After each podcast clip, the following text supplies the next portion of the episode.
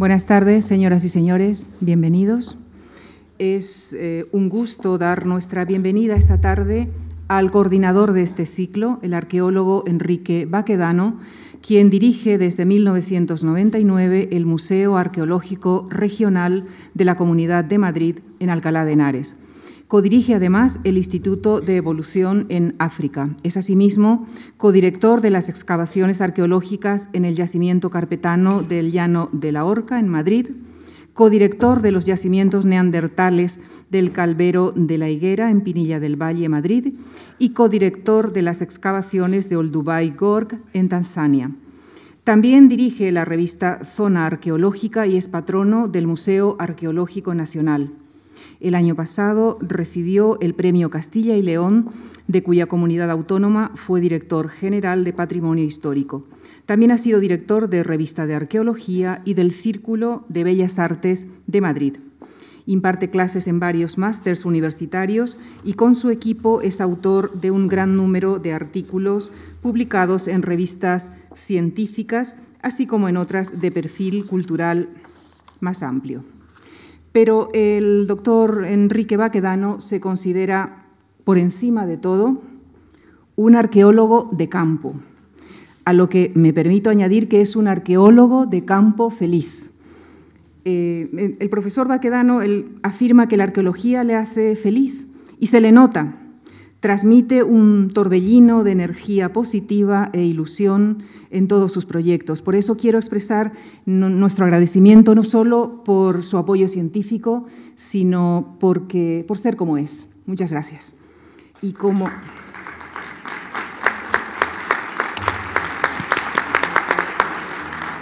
Y como es un arqueólogo soriano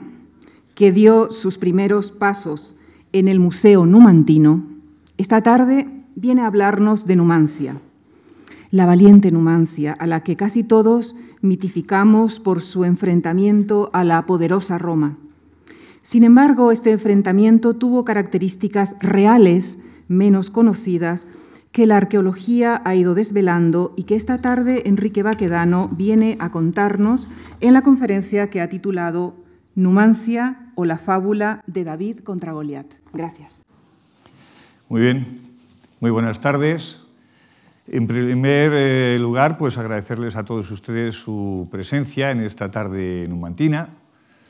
uh, y desde luego a la Fundación, a la Fundación Juan March. Es un placer estar en esta, en esta casa, eh, donde el director Javier Gomá y Lucía Franco, la responsable de actividades culturales, han tenido eh, pues el atrevimiento de invitarnos a un grupo de historiadores y de arqueólogos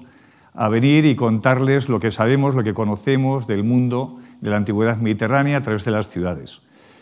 Eh, el día en que hicimos la inauguración de este curso, eh, pues ya les anticipamos quiénes iban a ser los conferenciantes, algunos de ellos nos, nos acompañan y creo, confío en que estén ustedes disfrutando de este ciclo de conferencias.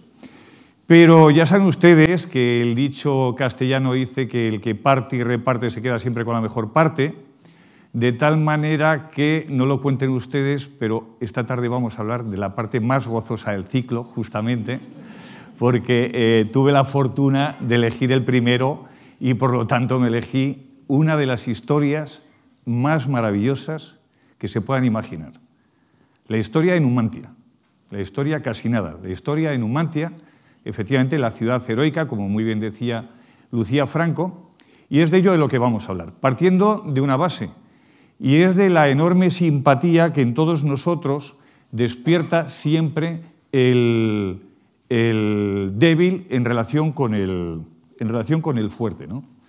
Eh, y por eso, es por eso que hemos querido establecer la analogía entre lo que ha representado la imagen de Numantia a lo largo de la historia con la figura de lo que es David frente a Goliat y bueno, la simpatía que siempre todos sentimos hacia el débil, en definitiva, hacia David. Hemos querido comenzar por eso, además de la imagen anterior, donde se veía el cuadro excepcional, creo que todos lo tenemos en la retina, de, del gran pintor eh, del 19, Alejo Vera, y luego también este cuadro, como no, de Caravaggio, que representa David frente, eh, o David con, eh, venciendo y, cortando la cabeza de Goliat. He de decirles que, sin embargo, estas imágenes tradicionales seguramente para muchos de nosotros dejan paso o nos han permitido trasladar, tener las sensaciones de lo que se debió producir en las batallas, en las guerras celtibéricas y en la guerra numantina, fundamentalmente cuando uno ve la gran película de Ridley Scott, Gladiator, donde efectivamente hay varios errores, seguramente de carácter eh, histórico y también incluso arqueológico, pero las primeras escenas de la película de Ridley Scott, esa tensión que se produce en el ambiente por el enfrentamiento entre los grupos eh, prerromanos indígenas, en este caso galos, y las legiones eh, romanas, yo creo que refleja muy bien el sentir, el espectáculo dramático que se debe producir en la escena eh, que más tarde cantará Polibio en el entorno del cerco numantino.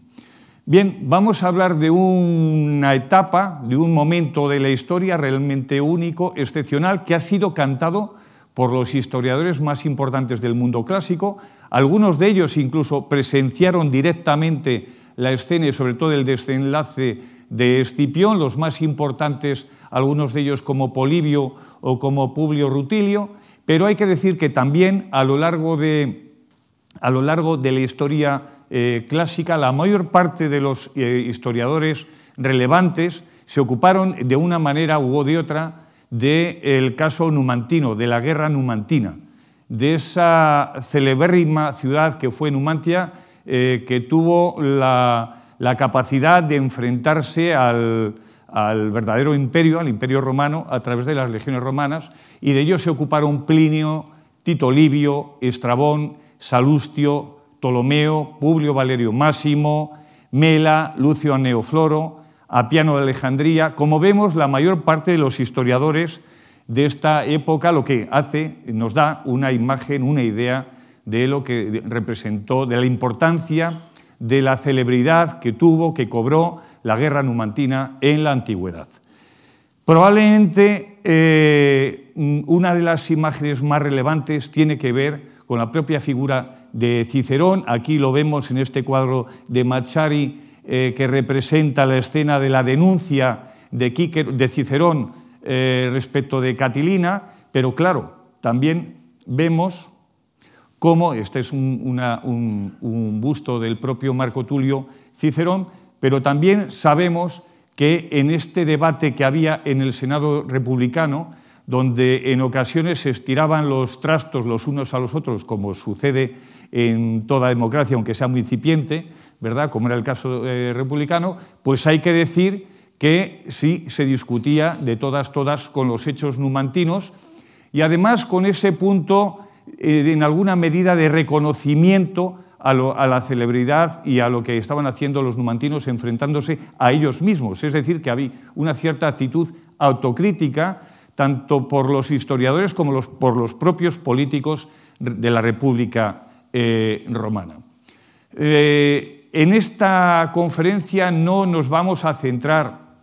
principalmente en los hechos históricos y en los hechos bélicos, tanto como en eh, lo, que sucede, lo que sucede a partir de la interpretación de estos hechos bélicos.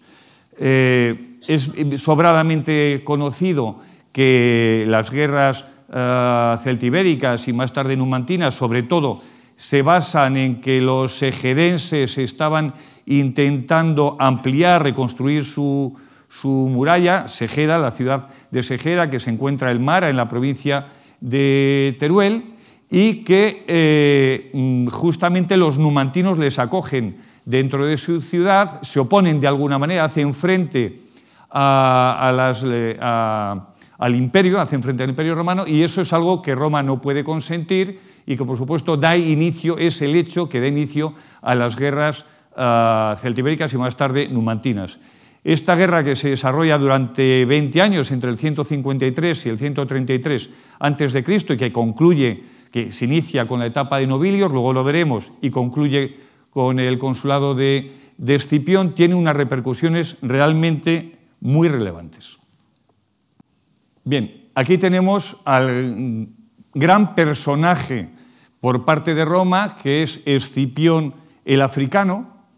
que a partir del 133, cuando gracias al cerco que estableció sobre Numancia y consiguió derrotar, entre comillas, a Numancia, a los numantinos, se convirtió no solo en el personaje más célebre de todo Roma, sino que además de ser Escipión el africano, añadió a su título el de Escipión el numantino. A partir de este momento, del 133, Escipión será Escipión el africano y Escipión el numantino. Digo esto para que se hagan una idea de la importancia de la relevancia de los hechos históricos en torno a Numancia y estamos hablando de lo que era una muy pequeña ciudad enfrentándose al gran imperio, eh, el imperio más potente en ese, en ese momento en todo el orbe. Bien, para magnificar también y para explicarnos un poco, en alguna medida, la relevancia de estos hechos de carácter bélico, tenemos que hablar de, la gran cantidad de cónsules que pasaron por el territorio de la altimeseta del Duero, desde, eh, desde Nobilior, que fue el primero de los cónsules que, como luego veremos, estableció su campamento en el Cerro del Talayón, en Renieblas, hasta Escipión, eh, que fue el que finalmente consiguió tomar la ciudad de, eh, Numancia, si bien la historiografía eh, con posterioridad nunca reconoció que conquistó Numancia en la medida en que Numancia como tal nunca se rindió y los numantinos, como saben, pues preferimos antes, uy, perdón, prefirieron, prefirieron suicidarse incluso tomar muerte antes que entregarse a las, a las, a las huestes eh, romanas. Un aspecto, en mi opinión, muy relevante de la trascendencia que tuvieron estas guerras numantinas en, en la propia Roma fue que produjo cambios sustanciales en la vida institucional y consuetudinaria de la, de la propia Roma. Hay cuatro hechos que yo destacaría. Por un lado, eh, el hecho de que en el año 53, cuando se inician eh, estas guerras celtibéricas, se cambia la fecha de inicio del año, es decir, pasa de ser el 15 de marzo a ser el 1 de enero, es decir, que sepamos que este cambio, ahora nosotros en el mundo occidental celebramos siempre el 1 de enero, el inicio del año, sepan ustedes que esto se debe a las guerras numantinas. De la misma manera cambió también el modelo de leva de los soldados. Resulta que los jóvenes eh, los jóvenes romanos estaban realmente aterrorizados, atemorizados por las noticias que llegaban desde, Hispania en relación con la guerra numantina y no querían, eh, y no querían eh, alistarse voluntariamente a través de una soldada y es por ello que se impuso un modelo de leva obligatorio entre los jóvenes, entre los jóvenes romanos. otro tanto sucede con, con, con la declaración del día 23 de agosto como día nefasto, justamente por la gran derrota que sufrieron las legiones romanas. Y por último, se cambió incluso un sistema por el cual los cónsules rotaban cada año. Bueno, pues a partir de, esta, de nuestra guerra, de la guerra numantina, justamente lo que sucede es que hay que anular esta eh, norma legal de tal manera que los cónsules puedan repetir, porque si no, no hay manera de terminar con la resistencia de los numantinos. Bien, pues eh, esta visión que tenemos mm, de Numancia en el mundo clásico, cuando no existen propios, textos propios de los hispanos, comienza a transformarse a partir de la tardoantigüedad, sobre todo a través de la figura tanto de San Agustín como el propio historiador Pablo Orosio, que ya empiezan a dar una interpretación diferente, según la cual los eh, numantinos eh, serían una suerte de, líderes de una sociedad hispana eh, cuyos valores responden en alguna medida a los valores morales que más tarde transmitirá el propio cristianismo y de alguna manera también se revelan frente, como los líderes de, Hispania frente a esa potencia que quiere, que quiere ocuparla y que además lo que pretende es también terminar con sus valores de libertad y realmente imponer unos valores paganos. Tanto San Agustín como su alumno Paulo, Paulo Orosio, con ellos lo que pretenden de alguna manera es ensalzar el comportamiento, la actitud de estos hispanos, que será una suma de valores que explique, que justifique una larga tradición eh, hispana que se inaugura justamente a partir de estos de estos momentos en torno a, en torno a finales del siglo IV eh, y comienzos del siglo V después de nuestra era, después de Cristo. Bien, en la Edad Media se produce una pérdida de información respecto de la ubicación de Numancia y por ello se produce una reubicación sorprendente eh, que durante mucho tiempo, muchos siglos, presidió el debate y la imagen de Numancia, aunque probablemente ahora es bastante desconocido para muchas personas. Y es que Numancia se quiso atribuir su existencia, su ubicación, a la ciudad de Zamora, en concreto a un yacimiento, a un, pequeño yacimiento arqueológico de época romana eh, que existe en el entorno de la ciudad de Zamora, y bueno, esto es eh, sobre la base de algunos, sobre todo de, los propios textos de Paulo Orosio y también de la Itación de Bamba, donde esto mm, realmente daba, ah, produce ciertos errores, mejor dicho, produce ciertos errores de interpretación sobre la ubicación de Numantia. Eh, de alguna manera se consideraba que podía estar ubicado en el entorno de Galaecia, cerca de la Lusitania, se produce una mezcolanza también muy sorprendente que se ha producido a lo largo de toda la historia entre la figura de este gran eh, pastor y guerrero lusitano que es Viriato, eh, que a veces se presenta como el, como el capitán incluso de los, de los numantinos, pues bien, esa mezcla dio lugar a que durante muchos siglos se planteara la ubicación, repito, de Numancia en la antigua ciudad, en la ciudad medieval de eh, Zamora. Aquí tenemos una imagen de Zamora. Hay que decir que además de esto también se basaba en la existencia de un ladrillo que se había localizado en este lugar que, he citado y que eh, este ladrillo que hasta hace unos siglos se conservó, hasta el siglo XIX se conservó en la Catedral de Zamora, tenía una inscripción que decía Onumacio. ¿eh? Se había interpretado como, como. Eh, es verdad que más tarde, con el paso del tiempo, una gran figura a la que yo profeso admiración, que es don Eduardo Saavedra, el gran, el auténtico descubridor de, la ubicación de Numancia, ya descubrió que no, que no decía eh, Numancia, sino que lo que decía era o Numacio, que quiere decir es oficina Numacio, es decir, que se trata a que era una pieza, seguramente un, un fragmento de una tégula, de una teja, fabricada en el taller, en la oficina de Numacio que es un nombre que existe entre la filogenia eh, de época romana de esta zona. Bien, Soria disputa, disputa la existencia de su, de su numancia como origen de la ciudad y es sobre todo a partir del siglo XV, eh, y con el inicio del espíritu de alguna manera eh, renacentista, con una nueva intención de revisar la historia de una manera más crítica, cuando algunas figuras, como sobre todo Antonio de Nebrija, a partir de finales del 15 y en el 16, plantean que esto no es así, que no se sujeta de ninguna de las maneras el hecho de que Numancia se encontrara en Zamora, sino que muy probablemente se encontraba en el entorno de Soria o al norte de Soria, en un pueblecito de Garray. Esta línea de, defensa, estos planteamientos, son seguidos por Florian de Ocampo en el siglo XVI, eh, también eh, por Ambrosio de Morales, que hace una de las investigaciones sobre los monumentos de la época más, más interesantes, eh, según creo, bueno, según cree la historiografía española en general, y muy principalmente por el padre Mariana.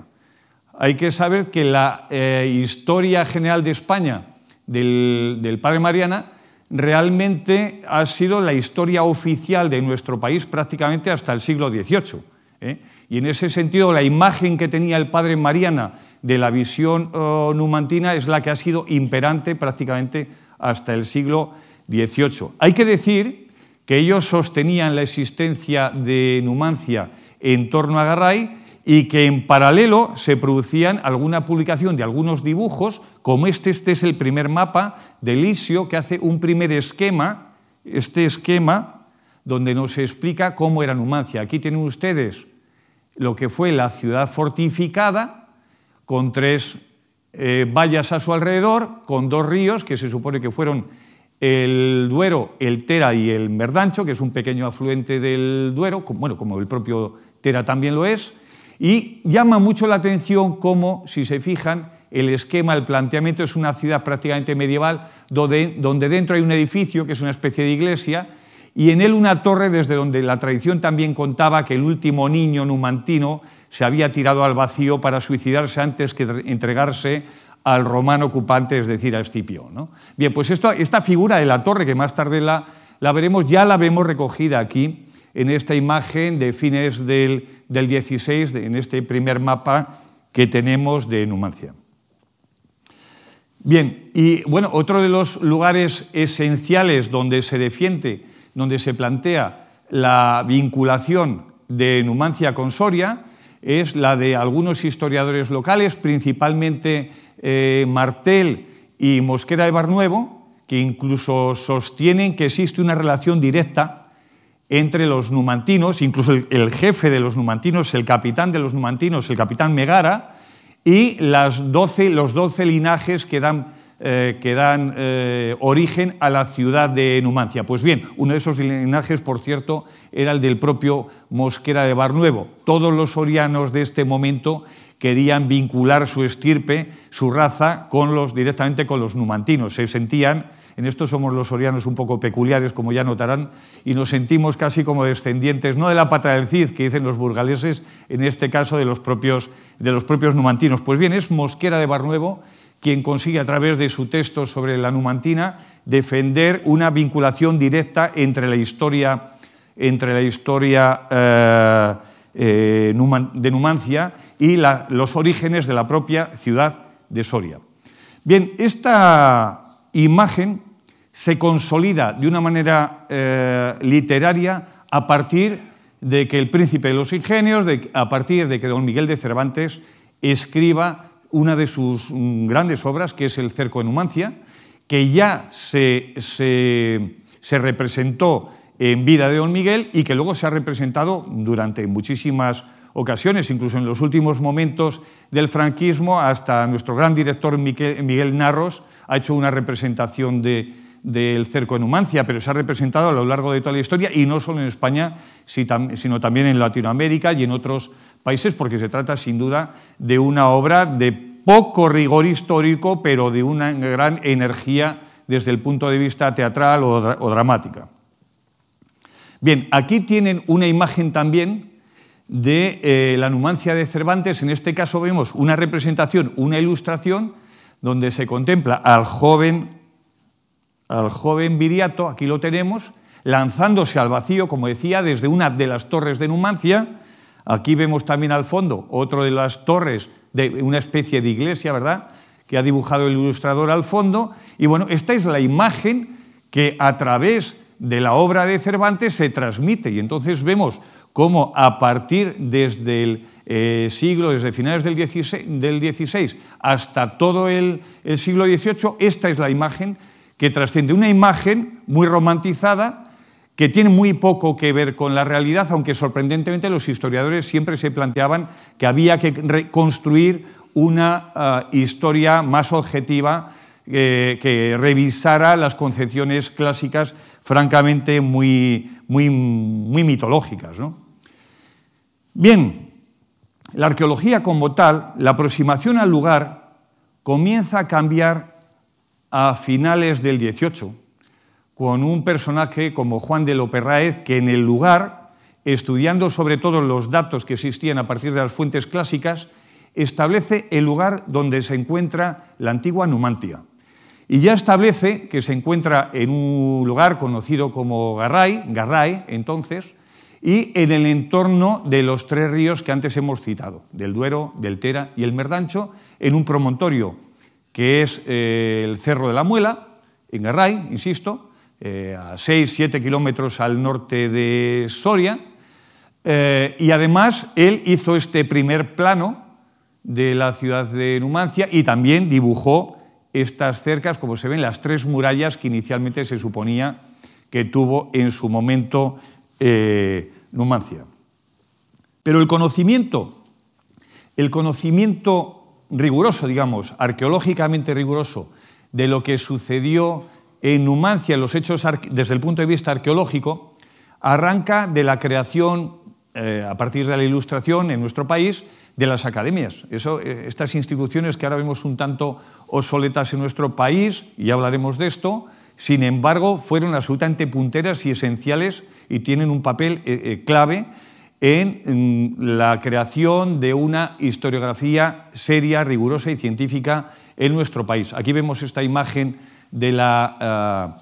de la Academia de la Historia en la calle León, por cierto, edificio que construyó don Eduardo Saavedra, Moragas, eh, que va a ser nuestro héroe, como luego vamos a poder, a poder ver. Bien, pues las academias de, tanto de Bellas Artes como de la Historia, y principalmente la Academia de la Historia, tuvieron un papel esencial porque quisieron recuperar los restos de Numancia y practicar excavaciones en el Cerro de la Muela. De hecho, las primeras excavaciones que se producen son a partir de mediados del, del 19 y se hacen sobre todo por el apoyo de la, de la Academia de la Historia. Si bien antes, y lo digo casi como una anécdota, un personaje eh, sorprendente que es Juan Bautista Erro, hace una serie de excavaciones muy superficiales en 1803, iniciando, eh, dando sus primeros balbuceos el siglo XIX. Este es un personaje sorprendente, Juan Bautista Erro, luego fue un personaje muy relevante, primer ministro eh, de la corte, pero él era vasco de origen y además sostenía que se producía que los primeros eh, eh, habitantes, los descendientes de Túbal, a su vez hijo de Noé, pues eran los vascos y él sostenía una especie, no le suena raro, ¿no? pues él sostenía que había una especie de cultura vasco-íbera y por lo que realizaba excavaciones en Numancia es porque quería demostrar que el lenguaje de los numantinos era el vascuence, que como dice textualmente en alguno de sus libros, es una lengua que con toda seguridad Dios se la dictó a los numantinos porque no hay una lengua más bella en todo el planeta. No lo digo yo, lo dijo don Juan Bautista Erro. Tómelo como una anécdota. Bien, eh, en el caso del romanticismo se produce un fenómeno por el cual Numancia pasa a ser, el fenómeno Numancia, el mito Numancia, pasa a ser el gran fenómeno del que se siente orgullosa la gran nación española. A partir de estos momentos, eh, Numancia pasa a ser algo así como el elemento en el cual, a partir del cual los españoles nos consideramos a nosotros mismos como alguien realmente digno de tener en cuenta, probablemente porque estamos empezando a pasar muy malos momentos como, como nación y se vuelca mucho la mirada, se, mira hacia atrás, se mira mucho algunos eh, lugares, principalmente a historias de la época clásica, como son sobre todo eh, Numancia, insisto, pero también como las escenas de, que tienen que ver con, Sagunto, con Viriato, con Sertorio, con los primeros eh, mártires, Indíbil y Mandonio, este tipo de, cosas que luego veremos cómo han repercutido incluso en los libros de prensa, eh, perdón, en los libros de enseñanza media hasta hace muy poquitos años. Bien, Numancia se convierte en un fenómeno de tal magnitud a mediados del siglo XIX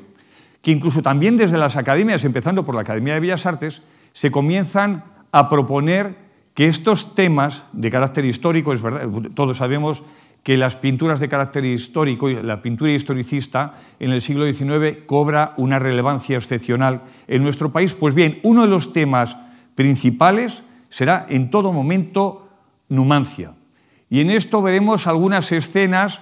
realmente muy peculiares. Siempre, desde luego, la gran destrucción de la ciudad, los últimos momentos de la ciudad celtíbera, de la ciudad arevaca, y algunos momentos también en los que los numantinos, una de las escenas favoritas es cuando los numantinos perdonan la vida al cónsul Mancino, que había sido entregado por Roma para que los numantinos hicieran lo que quisieran con él, por haber firmado un pacto a espaldas del Senado romano. Pues bien, los numantinos, dando una vez más muestras de su magnanimidad, perdonaron la vida de Mancino. Esto es una escena que eh, los historiadores, y no solo los historiadores, la inteligencia hispana de mediados del XIX lo va a tener muy presente y va a ser algo que incluso en ocasiones produce eh, eh,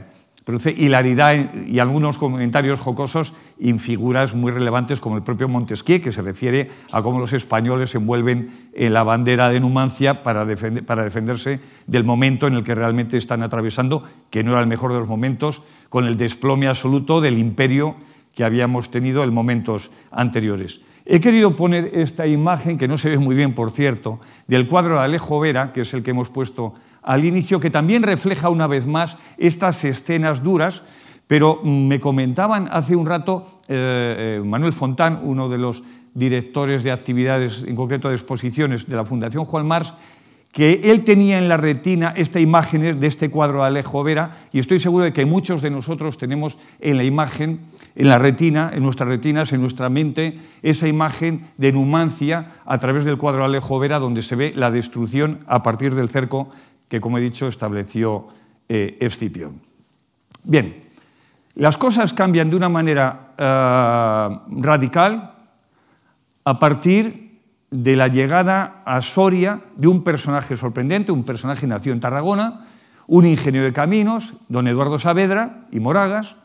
cuyo primer destino es ser responsable de las obras públicas en Soria, en la demarcación de Soria.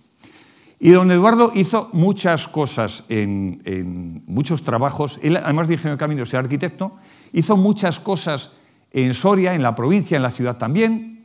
Desde desecar la laguna de Añavieja, que entonces se consideraban, había muchos proyectos, como seguramente saben muchos de ustedes, para desecar los humedales, porque se consideraban que eran focos eh, de pestilencia. Y eso también lo hizo don Eduardo Moragas, ensanchó varios varios lugares, varias calles en, Soria ciudad, pero sobre todo hizo muchas carreteras por la provincia. Y cuando don Eduardo hacía visitas y viajes por la provincia, se encontraba en muchos sitios, se topaba con una vía romana que cruzaba casi de manera longitudinal la provincia de Soria. Él estudió, hizo su discurso de ingreso en la Academia de la Historia sobre la base de, la red viaria de Hispania. De hecho, él había, sido, había estudiado muy principalmente el itinerario de Antonino, se basó sobre todo en el itinerario de Antonino, y además esta denominación que utilizamos en la actualidad, por ejemplo, en el caso de, la vía romana que va desde Augustóbriga hasta Usama, él la denominó la A27, por aquí por Madrid la vía que nos atraviesa es la A25. Bien, estas denominaciones son la interpretación que hizo don Eduardo Saavedra a partir del itinerario de Antonino. ¿Eh? Bien, todo eso se lo, debemos, a Eduardo Saavedra, que además fue, como eran los, arqueólogos de en aquella época, pues de aquellos momentos, gente de verdadera erudición,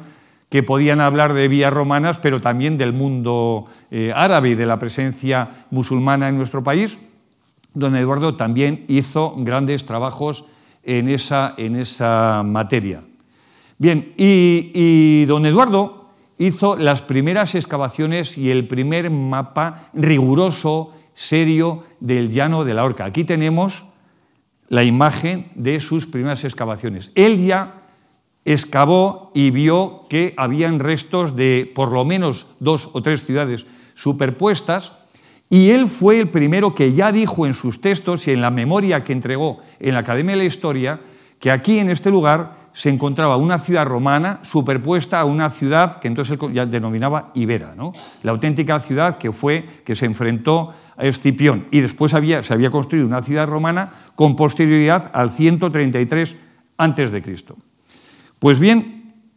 esta es una imagen que tenemos de, lo que he dicho, de la A27, de la vía romana eh, que él estudió y publicó en 1861. Aquí tenemos, yo creo que es aquí donde tenemos la ciudad de Soria, y esto es, perdón, y esto es Numancia, exactamente. Bueno, vean ustedes que por aquí pasa la A27, eh, toda esta línea roja, es justamente que va desde Augustóbriga, que es una ciudad que estaba en el actual muro de Ágreda, hasta Usama, que estaba junto al Burgo. Es una ciudad, eh, Usama, que se conserva muy bien, que se conoce bastante bien en la actualidad y que está junto al Burgo de Osma, en las afueras de la ciudad del Burgo de Osma. Bien, eh, esto tendrá una enorme repercusión en la, historia de, en la historia España desde el punto de vista también de la, de la enseñanza, eh, de la enseñanza secundaria, ya lo, hemos, ya lo hemos comentado con anterioridad, hemos visto esa imagen, y a partir de 1905 llega una figura a, a nuestro país, muy sorprendente, que es Adolf Sulten, un profesor eh, alemán, eh, que mm, en contacto con don Eduardo Saavedra, don Eduardo Saavedra le facilitó toda la información sobre Numancia, todos sus, sus datos y sus diarios sobre el Cerro de la Muela, incluso le facilitó las cosas con las autoridades españolas para que consiguiera el permiso de excavación. Hay que decir que Sulten inicialmente quería, pretendía excavar en lo que él suponía que era eh, la circunvalación de Escipión, pero sin embargo en la primera campaña de 1905, sin que sepamos las razones, aunque podamos suponerlas, excava directamente en el Cerro de la Muela. En 1905, Sulten excava en el alto de la propia ciudad, de la propia ciudad, aquí tenemos una imagen de sus excavaciones, justamente coincidiendo, justamente coincidiendo con la visita de Alfonso XIII a inaugurar un monumento que existe en el Alto del Cerro a los héroes numantinos. Pues bien, este monumento había sido eh, costeado por una gran figura mm, muy relevante, que fue don Ramón Benito Aceña. Aquí tenemos un cuadro de nuestro pintor por excelencia en Soria, que es un gran pintor de, fines del XIX y comienzos del XX, que es Massimino Peña, un excelente pintor en mi opinión, y se refleja, se ve a don Ramón Benito Aceña, un personaje esencial en la historia de, Numancia. Don Ramón Benito, además de construir este monumento, además de que luego veremos que costea también y promueve la construcción del Museo Numantino, es la persona que recoge el malestar de la sociedad eh, soriana con la figura de Sulten. Veremos por qué, porque esto es muy relevante. Bueno, aquí tenemos la visita de Alfonso XIII a, Numancia, donde se ve tanto el monumento que se inauguraba en ese momento, que es este, esta especie de obelisco, como un monumento inconcluso de época de Isabel II. Bien, eh, estos son los planos que hizo uh, Sulten, donde trabajó con otro gran arqueólogo, eh, Constantino Kuenen, y con un topógrafo del ejército alemán que era el Almerer, y la verdad las topografías de Sulten hay que decir que son francamente buenas. Sin embargo, él hizo dos cosas eh, que le generaron muchos problemas.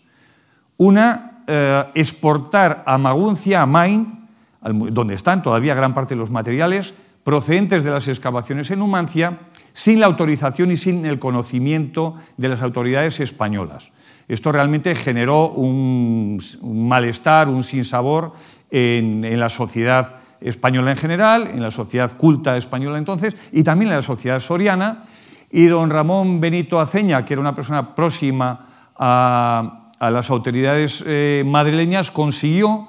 que al año siguiente fuéramos los españoles los que liderásemos las excavaciones en Numancia. Es decir, Sulten excava en 1905 eh, coincidiendo con la inauguración de este monumento en Numancia. Y al año siguiente los españoles crean una comisión, creamos una comisión para que se investigue en Numancia. Sulten excava a partir de 1906 y hasta 1912 en todos los campamentos de la circunvalación de Escipión y también en el que él atribuye al primer cónsul, a Nobilior, que está en el Cerro del Talayón en Renieblas, ahora lo veremos, y la comisión presidida inicialmente por, por Eduardo Saavedra, y cuando muere Eduardo Saavedra, por un gran arqueólogo que es José Ramón Mélida, uno de los grandes arqueólogos que se ha dedicado al mundo romano en la historia de nuestro país. Bien, pues Sulten, bueno, aquí tenemos esta imagen de sus excavaciones, de cómo interpretó eh, las excavaciones en el campamento de Nobilior, que como digo se, se conserva en un pueblecito de, al norte de Garray, que se llama Renieblas. Hay que decir que este lugar, aquí los trabajos estuvieron bastante bien hechos, porque este yacimiento había sido revisado por,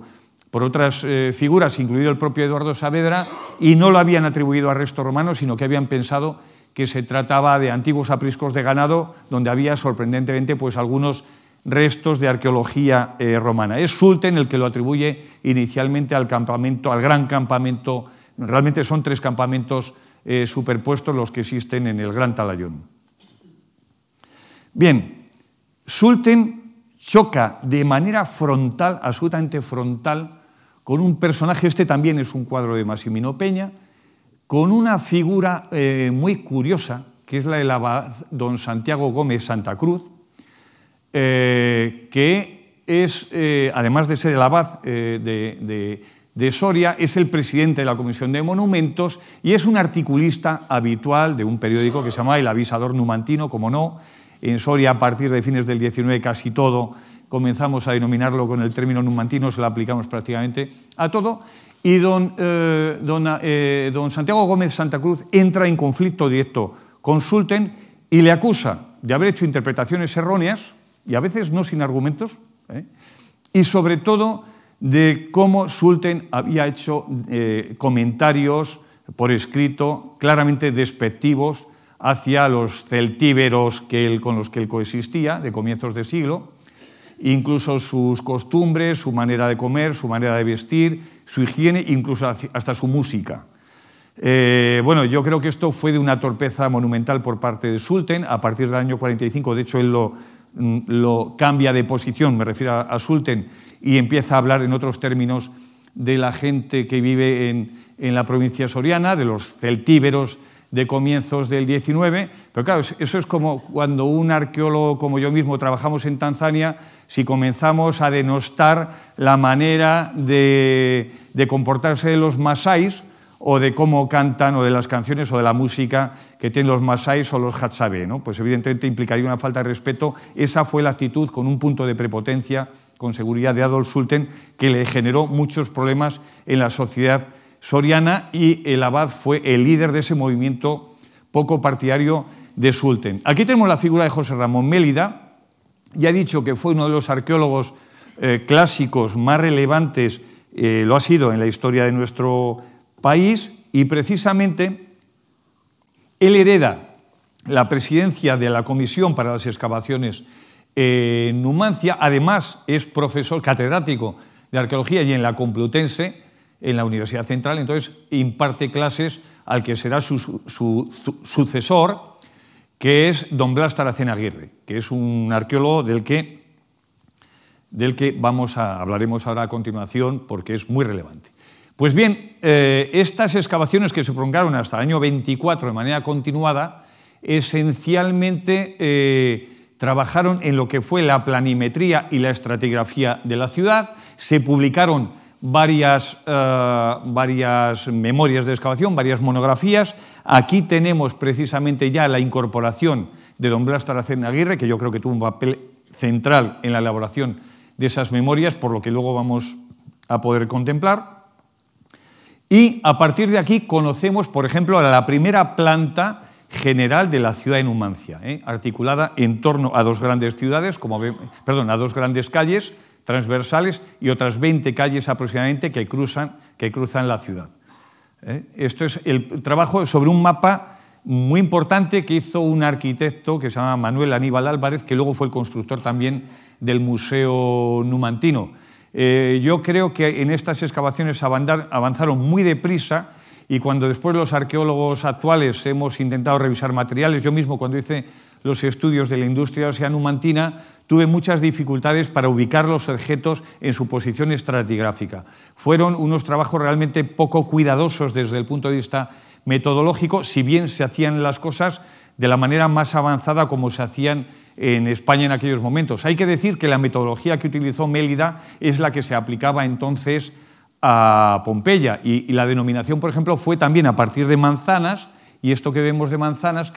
la denominación era por manzanas, cada una de estas era una manzana, es el mismo modelo que se ha aplicado eh, con anterioridad en, Pompeya.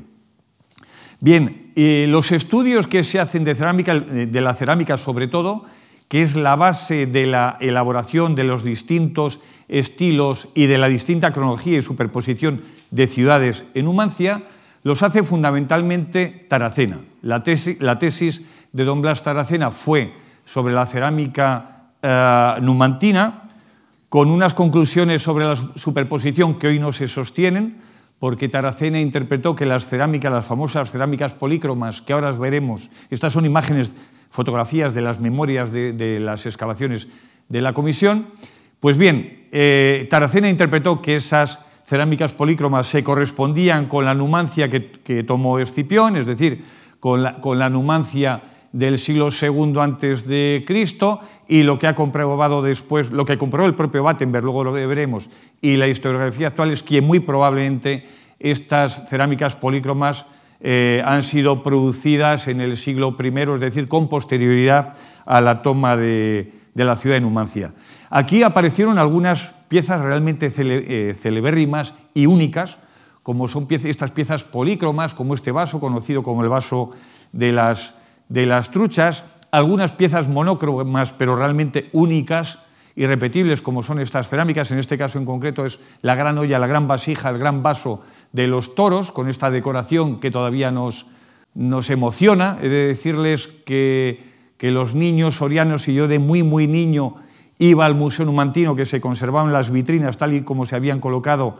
cuando inauguró el Museo Alfonso XIII, pues estas piezas los niños íbamos a copiarlas, a dibujarlas, porque nos sobrecogían. Aquí tienen ustedes la cabeza de este toro y realmente con esa cultura que existe en Numancia en torno al toro, pues siempre se ha buscado la revisión de estos elementos numantinos que a todos nos siguen eh, en, alguna, en una u otra medida emocionando, ¿verdad? O, por ejemplo, esta imagen del vaso de los guerreros, que realmente es impresionante. No hay otra imagen de esta naturaleza en toda la protohistoria eh, peninsular. Este es un conjunto, un bodegón con algunas de las piezas eh, polícromas, como, como hemos dicho, y aquí uno de los elementos más singulares, esto es, se pertenece a la copa de la bubilla, con esta decoración de este animal, es un objeto realmente de una belleza excepcional, que utilizamos en el año 80 cuando creamos la Asociación de Amigos del Museo Numantino como logotipo de la asociación. Bien, se produjo tal acumulación de restos, inicialmente se acumularon en, la casa del alcalde de entonces en Garray, eh, que, bueno, que se produjo un movimiento en la ciudad de Soria para que se eh, construyera un museo. Inicialmente este museo se iba a hacer en Garray, pero lógicamente las fuerzas vivas de la ciudad de Soria, que entonces no eran más de 15.000 habitantes con toda seguridad, pues presionaron para que esto se construyera en la ciudad. ¿eh? Justo al lado de la dehesa, muchos de ustedes conocen la ciudad de Soria, pues justo donde se inicia el parque público, la dehesa, allí se ha construido en el Paseo del Espolón, se construyó este edificio. Aquí vemos justamente la visita inaugural en 1919 de, de Alfonso XIII, aunque el museo se había construido, se había terminado tres años antes, en el 16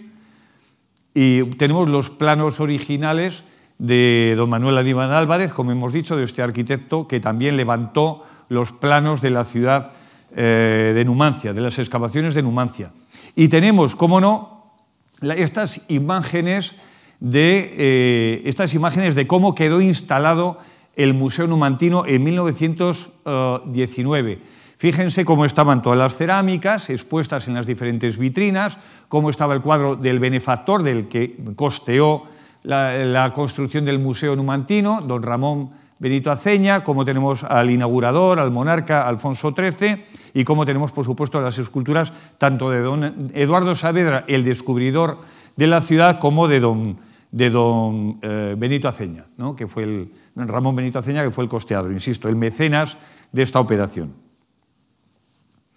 Bien, he querido poner esta imagen del abad Gómez Santa Cruz, que lo encontramos aquí en el centro, con eh, José Tudela, otro erudito soriano, un gran antropólogo y un gran especialista en etnología, estudioso de las tradiciones eh, sorianas, y este personaje, que yo creo que es esencial en la arqueología numantina, eh, celtibérica y española, que es Blas Taracena, en una imagen donde se les ve, desde luego, a Taracena muy joven, porque era muy joven cuando se hizo cargo de la dirección del Museo Numantino. Eh, Blas Taracena oposita al cuerpo facultativo de archiveros, bibliotecarios y, museólogos y anticuarios, que es como se denominaba entonces,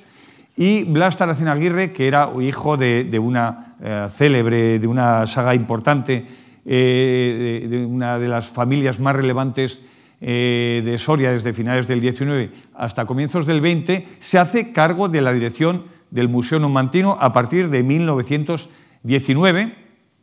y además se convierte en uno de los personajes esenciales, tanto en la comisión de, excavaciones en Numancia como con posterioridad en eh, la arqueología española. A partir de su,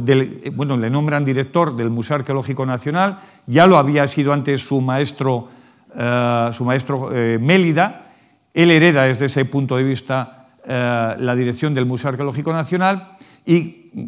comienza con un proyecto esencial que es el de la Carta Arqueológica de España, el primero de los fascículos, el primero de los libros de esta carta arqueológica, justamente se publica en el 41, ya durante el franquismo, por parte de Blas Taracena. Después se publicaron algunos volúmenes más, aunque nunca se terminó de concluir la colección en, el territorio español. Bien, hay que decir que las cosas cambian de una manera decisiva a partir de la Segunda República esa mirada nostálgica hacia el poderío, hacia el pasado eh, español se transforma y figuras tan relevantes en este caso como Federico García Lorca, con su grupo de teatro La Barraca, inaugura precisamente su andadura en tierras sorianas, visitan eh, Numancia, aquí le tenemos, al frente del grupo La Barraca, y visitan también el Museo Numantino, pero tienen un planteamiento mucho más poético que reivindicativo de la historia de la ciudad. Esto cambia sustancialmente a partir del año 39, eh, con el nuevo régimen eh, surgido con el franquismo, tenemos que la arqueología española inicialmente es eh, mandada por un, por un, personaje como es Julio Martínez Santaolalla, que es este señor que tenemos aquí, de ideas filonazis, y la mejor prueba de ello es que le tenemos junto a Hitler, visitando la dama, la dama. Como ven, realmente a Hitler emocionado. Hitler tenía un gran interés sobre todo por el mundo visigodo y por conocer las necrópolis visigodas. Vino a España intencionalmente para visitar la necrópolis de Castiltierra, que finalmente no pudo ver, pero sí las colecciones tanto del Prado como del Museo Arqueológico Nacional. Y esta es una fotografía que yo creo que fue portada en ABC o una de las páginas principales del ABC eh, después de la Guerra Civil. Aquí tienen una imagen del papel de Numancia, de, la visión de Numancia a partir del año 39. Numancia será uno de los elementos claves en las glorias patrias. Eh, España será a partir de este momento una nación en la cual los numantinos o Numancia ya era prácticamente eh, la capital del Estado. ¿eh? Se intenta de alguna manera sostener que España tiene una gran antigüedad, que no es un país, eh, no es una nación surgida a partir de la unidad territorial que generan eh, los reyes católicos, ni siquiera a partir del reino de Toledo, que es otra de las opciones que se plantea, sino que mucho más España hunde sus raíces en la protohistoria, mucho antes incluso de la llegada de los cartagineses y los romanos, y es en Numancia los auténticos hijos sucesores de Túbal, donde encontramos el origen de los valores propios de esta, de esta visión de España que tenía el régimen franquista. En este, en, este, en este mundo, en este contexto, Numancia juega un papel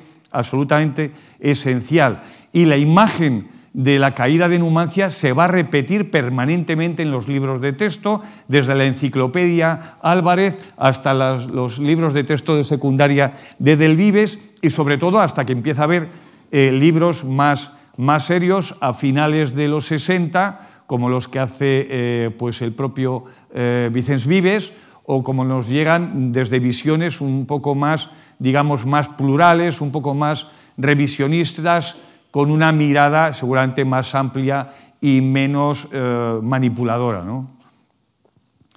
Bien, Numancia hay que decir que a la vez que estaba siendo elemento permanente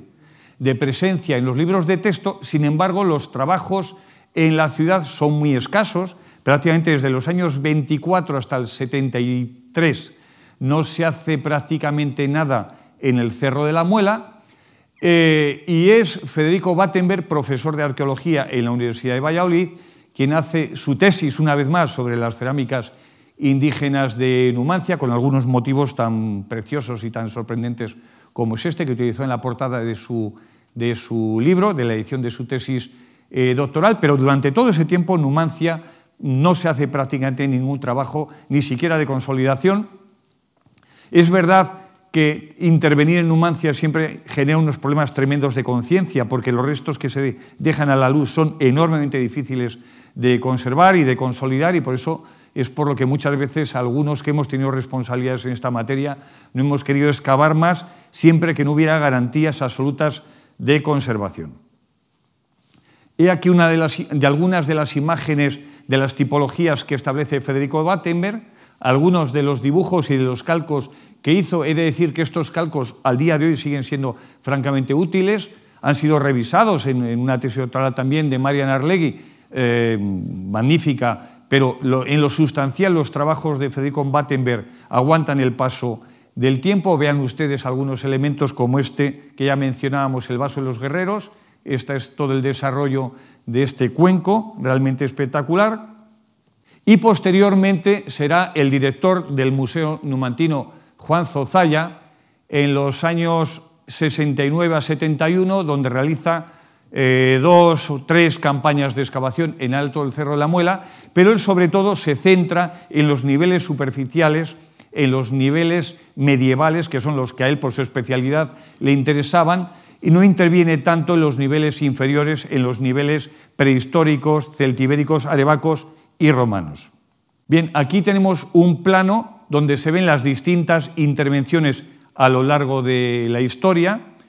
¿Eh? y se puede ver cómo Zozaya intervino justamente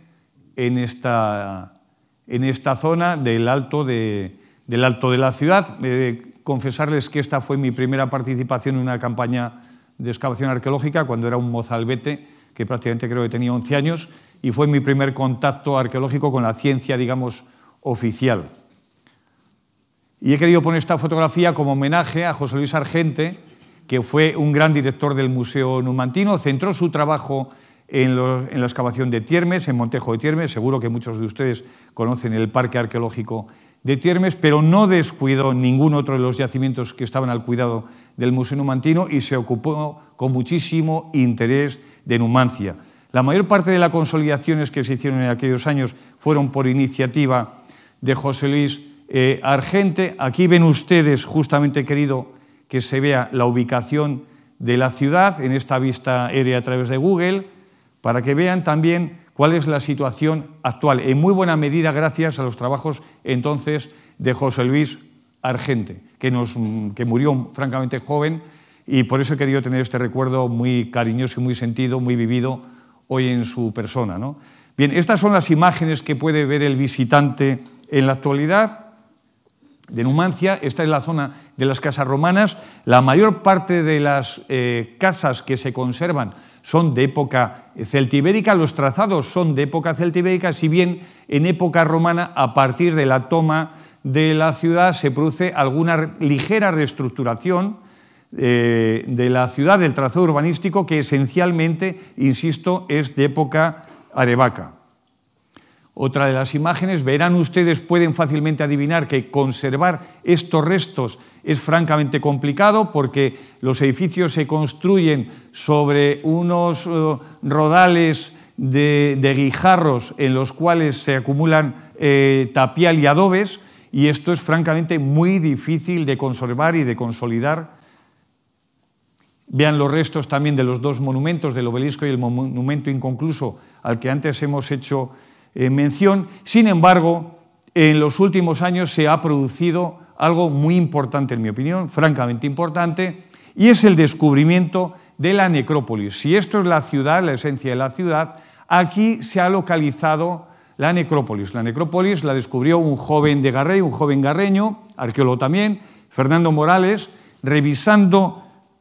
buscando en búsqueda de restos en el entorno de Numancia, y viendo también la enorme cantidad de lugares donde la comisión había hecho prospecciones y donde el propio Blas Taracena había hecho prospecciones en busca de la necrópolis. Nunca se había dado con ella y justamente eh, Fernando Morales descubrió que algunos arqueólogos clandestinos, algunos saqueadores, habían saqueado tumbas celtibéricas y esto lo hizo en el año 1933 y allí han continuado las excavaciones a cargo, bajo la dirección del profesor Alfredo Jimeno, prácticamente hasta, la actualidad, con unos resultados realmente muy relevantes. Aquí tenemos algunas de las piezas de los ajuares localizados en esta necrópolis claramente celtibérica. No hay ni un solo resto prácticamente de época romana. Aquí tenemos este báculo de distinción para que vean los elementos que aparecen en esta,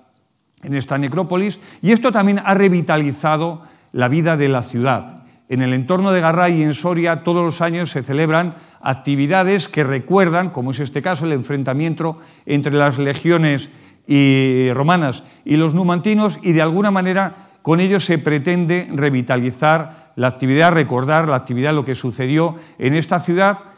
que ha sido, como habrán podido comprobar, esencial, clave en la historia de nuestro país y que, sin embargo, en la actualidad pasa bastante desapercibida. Tan desapercibida que hace unos años incluso se produjo una gran polémica porque entre la circunvalación de Escipión y la ciudad de Soria, que dista pues, eh, línea recta prácticamente 5 kilómetros, se quiso construir un polígono eh, industrial absolutamente innecesario.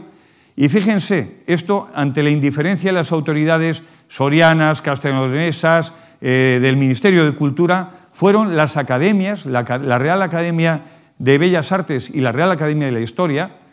tanto los profesores Luzón como el profesor Almagro, quienes defendieron eh, que esto era una auténtica atrocidad y consiguieron paralizar ese proyecto. Una vez más, Numancia venció la opresión, la tremenda, la terrible agresión que hubiera representado hacer este polígono industrial. Y por eso yo quiero terminar con esta imagen de un partido muy célebre, yo no entiendo nada de fútbol, pero creo que fue una cosa muy célebre el que los numantinos fuimos capaces de ganar al gran equipo que es el Barcelona, 1-0, eh, que no es poca cosa, en el Estadio Los Pajaritos. Supongo que haría muchísimo frío en un día de estos, pero con esta imagen, pues yo he pretendido cerrar esta conferencia y recordando a Asteris, a Uderzo y Agostini, para que todos por lo menos dediquemos un rato a pensar en lo que fue Numancia en el contexto de la historia de España. Muchas gracias.